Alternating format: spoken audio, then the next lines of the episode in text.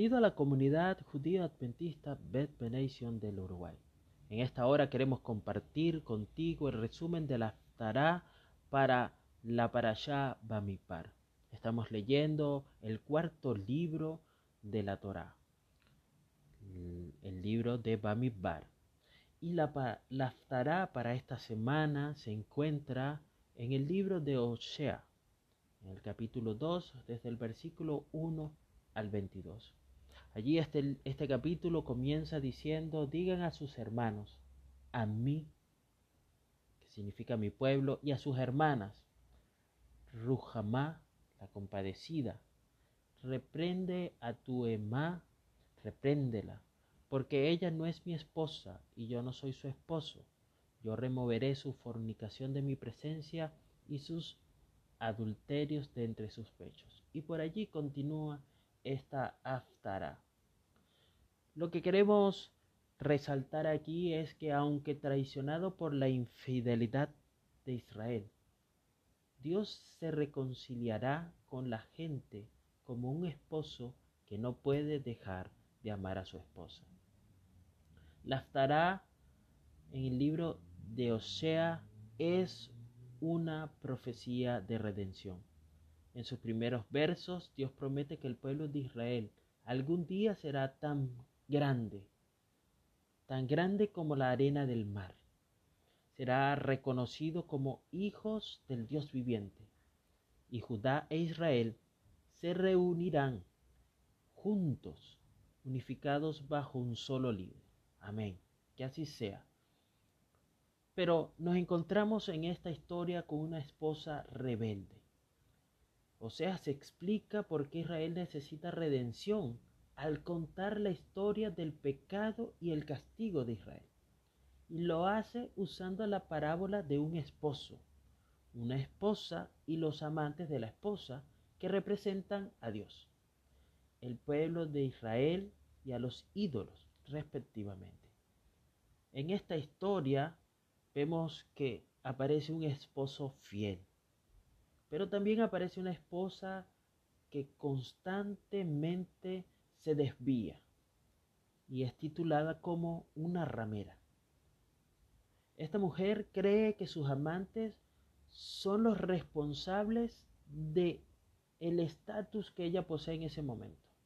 Ella siente que su vida es cómoda, siente que es rica, y por ahí podemos leer en el versículo 7 del capítulo 2 del libro de Oshea, dice que ella irá tras sus amantes, pero no los atrapará. Ella los buscará, mas no los encontrará. Entonces ella dirá, iré y regresaré con mi primer esposo, porque entonces las cosas eran mejores para mí de lo que son ahora. Ahora podemos imaginarnos cómo se siente este esposo. Se siente devastado, se siente malhumorado, está algo enojado. Pero ¿será que su esposa no se da cuenta de que es el esposo quien le da de comer, de beber y para vestir? Este esposo promete bloquear su camino para impedir que esta mujer salga tras sus amantes. Cuando finalmente esta mujer decida regresar con su primer marido, él tomará una acción rápida y la castigará. Ahí el versículos 12 al 15 nos dice que él va a destrozar sus viñas y sus higueras de las cuales ella dice, estos son mis jornales que mis amantes me han dado, pero los convertiré en testimonio. Los animales salvajes, las aves del chamayín y los reptiles de la tierra se los devorarán. Yo la castigaré por ofrecer incienso en los días de festival de los Baalín, cuando ella sacrificaba a ellos y se adornaba con pendientes y joyas yendo tras sus amantes y olvidándose de mí, dice Hashem. Pero ahora la voy a cortejar, yo la traeré afuera al midbar y le hablaré al lep de ella. Yo le daré sus viñas desde allí, y el valle de Ajor, puerta a la esperanza. Ella será afligida allí de acuerdo a los años de su infancia y de acuerdo a los días cuando salió de Misrayim. Qué maravilloso es reconocer y entender que la misericordia de Dios es grande. Aquí se nos muestra que aunque este esposo se siente traicionado, no podrá permanecer enojado para siempre. Y después de castigar a su esposa, él volverá a mirarla con amor. Le va a hablar persuasivamente. La llevará al desierto y allí la va a tratar con mucha ternura.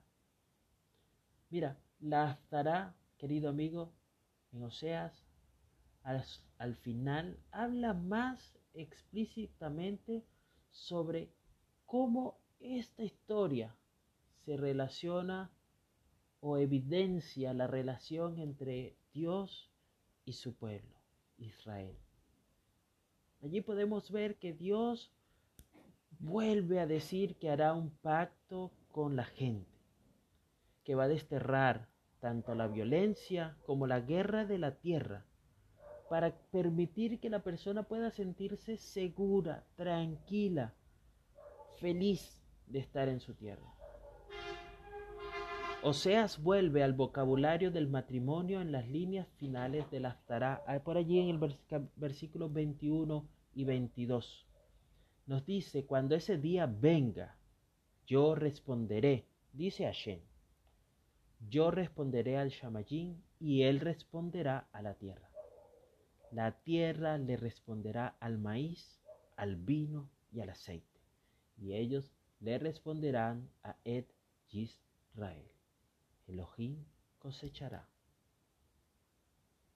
Te desposaré para siempre, dice Hashem. Te desposaré con justicia y justicia, con bondad, con misericordia, con fidelidad.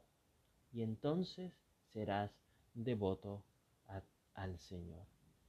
Mira qué lindo, porque la, la y la allá de la semana pasada nos hablaban acerca de esa tierra esa tierra que es prometida, que no tiene nada que ver con tu obediencia o tu desobediencia.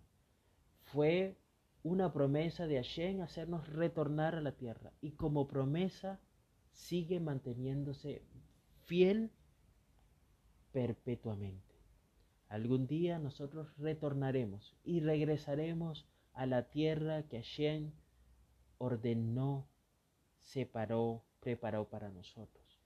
Pero lo más lindo de esta tierra cuando retornemos es que igual que como existía el Mishkan y la distribución que podemos encontrar en la Parashaba Midbar, en la cual todo